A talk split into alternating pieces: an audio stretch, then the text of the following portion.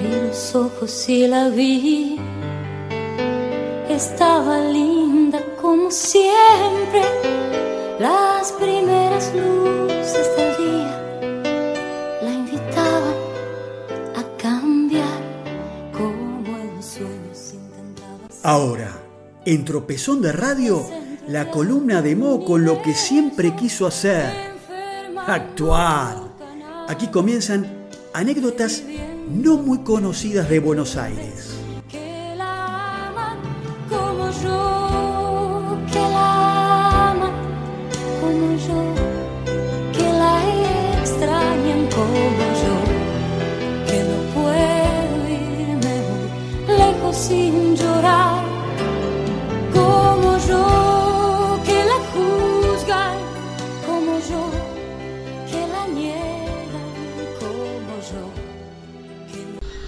Bueno, muy bien, llegamos así al final de este capítulo 61 de Tropezón de Radio.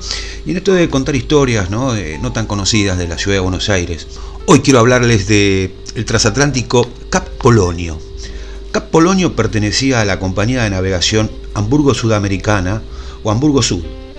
Fue uno de los que trajo a la Argentina a miles de inmigrantes durante sus innumerables viajes. Tenía capacidad para 356 pasajeros en primera clase, 250 en segunda y 949 en tercera. La primera travesía turística a Buenos Aires, al estilo de los actuales cruceros, se realizó en febrero de 1922. Dado el éxito de esta experiencia, los siguientes viajes contaron cada vez con mayor cantidad de pasajeros. Se hacían cruceros a Tierra del Fuego, Brasil y hasta lugares tan lejanos como Nueva York e incluso Rusia. El primer crucero, a los canales fueguinos, salió del puerto de Buenos Aires un 23 de diciembre de 1922. Dado que los pasajeros festejarían Navidad y Año Nuevo a bordo, los pasajes se agotaron rápidamente. El éxito alentó a los organizadores a preparar otros dos viajes con el mismo barco, con salidas del 15 de enero y el 1 de febrero del 23, que también se vendieron en poco tiempo. Los pasajeros estaban ávidos de disfrutar de la suntuosidad de aquel palacio flotante y de las excelencias del servicio que se brindaba a bordo. El Cap Polonio tenía entre sus refinamientos un jardín donde se cultivaban las flores frescas que se utilizaban en los salones y en las cabinas de lujo. Durante los cruceros, la óptica Lutz Ferrando había instalado un local para la venta de máquinas fotográficas y películas y ofrecía además el servicio de revelado. Incluso los viajeros podían disfrutar de un ejemplar del diario La Razón, editado a bordo, que se vendía por las tardes a 50 centavos. Allí, entre las noticias nacionales e internacionales más destacadas, se detallaba el itinerario del barco, se brindaba información de las cenas o los bailes, las funciones de cine y las partidas de bridge. Era una especie de, si se quiere, diario con programación del viaje. ¿no? Y se anunciaba, por ejemplo, la actuación de la orquesta típica de Francisco Lomuto, que le dedicaría el nombre de un tango a la embarcación y a la que se agregaría en las siguientes temporadas el pianista René Cóspito. En algunas ocasiones, el Cap Polonio, fondeado en el puerto de Buenos Aires, era habilitado como restaurante y salón de bailes con bastante aceptación, no obstante los altos precios que ciertamente se cobraban para disfrutar del servicio. Así que pasó el recuerdo del Cap Polonio, eh, este paquebote ¿no? Eh, interesante de los primeros años del 1900. Y recordemos también que no por, por barco, sino por gentil hombre, no solo Aristóteles Onassis conquistó a una cantante lírica en Buenos Aires con un espectacular ramo de flores. En esta historia, la diva no era italiana, sino portuguesa, y también triunfaba en escenario de todo el mundo. Se llamaba Regina Pacini, tenía 28 años, y el mes de julio de 1899 la encontraría en Buenos Aires. La primera función que ofreció la cantante en nuestra ciudad, en el Teatro Politeama, desaparecido ya de Corrientes y Paraná, fue un suceso. Hasta había asistido a la gala el presidente Julio Roca, entonces viudo, junto a sus hijas. Luego de la función, el adinerado Diego de Alvear la visitó con su primo Marcelo Torcuato, quien el otro día, en señal de admiración, según dijo, pero claramente también en plan de seducción, le hizo colmar el camarín de flores y además le envió como regalo un costoso anillo. Regina no se impresionó. Estaba acostumbrada a las flores y a los regalos. De hecho, ese día había recibido varias alhajas y objetos de valor. La cantante aceptó las flores, pero rehusó recibir la joya. Ya había llegado a sus oídos el cartel de buen mozo y conquistador que tenía su festejante. Marcelo, el soltero más codiciado de Buenos Aires, había sido rechazado. Sin embargo, volvió al Politeama todas las noches siguientes y no dejó de atestarle de pimpollos el camarín. lo único que ella aceptaba. Terminada la serie de conciertos, Regina se despidió del público porteño y regresó a Europa. Madrid fue la primera escala de su persecución, de una persecución, perdón, por diferentes ciudades que llevó ocho años en los que los envíos de flores a los camarines se sucedían tras las funciones. Finalmente, el 29 de abril de 1907 en Lisboa, Regina terminó dándole el sí a Marcelo, pese a la oposición de toda la familia Alvear. Nadie creía, ni quería, que el Playboy de Buenos Aires terminaría casándose con una cantante, por más fama que tuviera. Hasta sus hermanos terminaron dándole vuelta a la cara.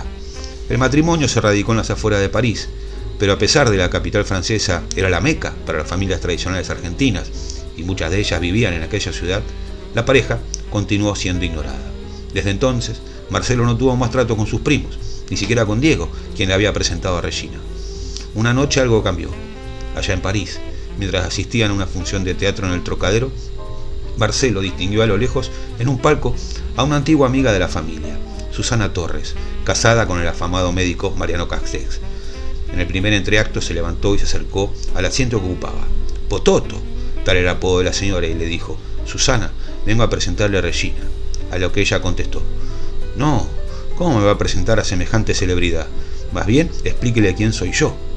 Susana Torres aceptó a Regina y se convirtió rápidamente en su amiga. El vínculo se cimentó cuando en 1922 Marcelo fue elegido presidente de la Nación y Regina llegó a Buenos Aires. Ambos concurrirían asiduamente a la casa de Pototo, que se había mudado de su espectacular casona en la calle Florida al barrio de Recoleta, ahí en Callao 1730. En aquellos años no se usaba el tuteo, y Pototo era una de las pocas personas que se dirigía de esa manera a la primera dama. También, y de acuerdo a la larga amistad que los unía, era una de las pocas invitadas a la comida que el presidente daba a sus más allegados cada 4 de octubre, el día de su cumpleaños. Y no se vayan, porque ahora viene la chapa, ahora viene Canciones con Historia. Nada casual. Los martes en la Freeway, tropezón de radio. Te prestamos el casco antes de que te taladren la sabiola. En nuestra canción con historia de hoy vamos a recordar que a partir de una vieja publicación, una revista que se llamó Viernes Peronista, que publicó justamente una nota sobre la identidad real de la protagonista de nuestra canción, una canción maldita, irrazonablemente inédita. Eh, la revista Viernes Peronista confirmó un hecho que ya se sabía, que fue la aparición, unos meses antes del Mundial de Fútbol del 78, de un flexi o flexidisco publicado por el Consejo Superior del Movimiento Peronista Montonero con residencia en México para ser difundido en la Argentina.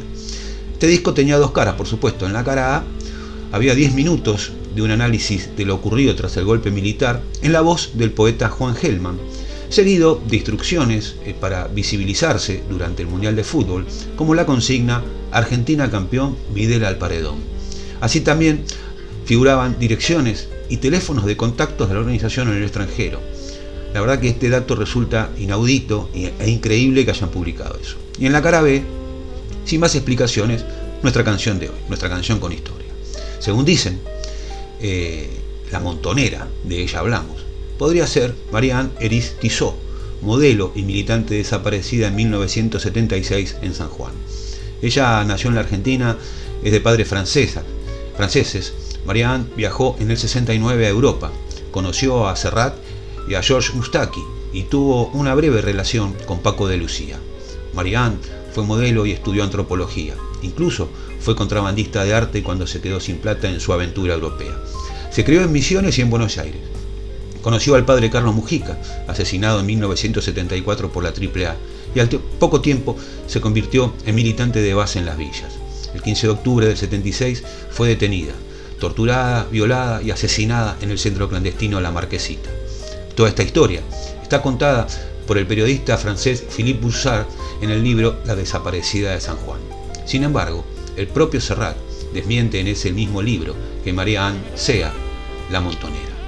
Otra teoría habla de una tal Alice, Alicia, según reconoce el propio Serrat en una entrevista concedida a la revista La Maga en junio de 1992.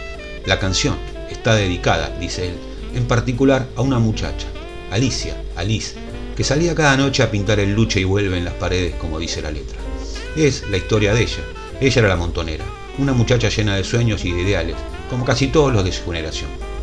La mataron después del regreso de Perón, cuando ya actuaban las bandas de López Rega.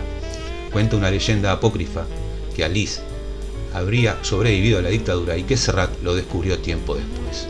Incluso existe una última teoría que dice que Marianne y Alice son en realidad la misma persona. En todo caso, lo único cierto es que Joan Manuel Serrat jamás le ha tenido demasiado cariño a esa canción. En primer lugar, jamás ha reconocido o recuerda esa grabación en un flexi. Y en segundo lugar, cuando La Montonera volvió a aparecer cerrando el documental Cazadores de Utopía de David Blaustein, que recordamos justamente ante la desaparición de David la semana pasada, en una versión a partir de un cassette de Serrat en vivo con arreglos de Lito Nevia, Serrat prohibió justamente la edición de su canción en el disco de la banda sonora original de la película y la tirada tuvo que ser destruida.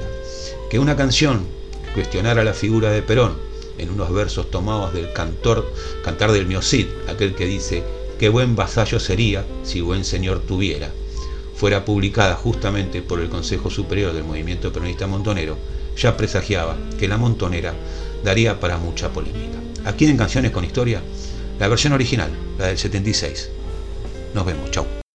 Y a petición mía, y con todo el amor y la solidaridad que siempre me unió al pueblo argentino, quisiera despedirme con una pequeña canción para este maltratado y olvidado pueblo argentino.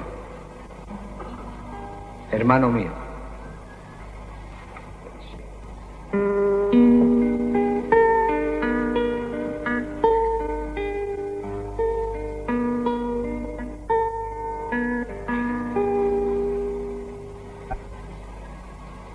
Esas manos de quererte tanto.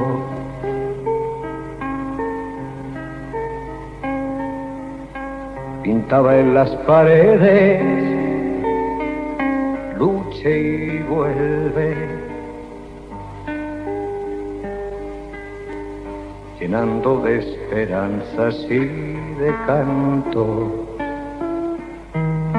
Buenos Aires en el 69.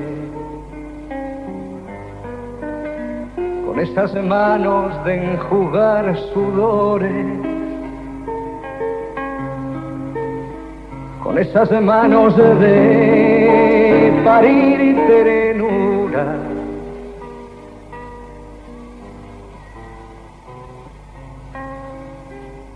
Esas manos que volvieron. Un viejo otoño en primavera. Bordaba la esperanza montonera. Con esas manos que pintaron la historia de celeste y blanco esas manos de quererte tanto,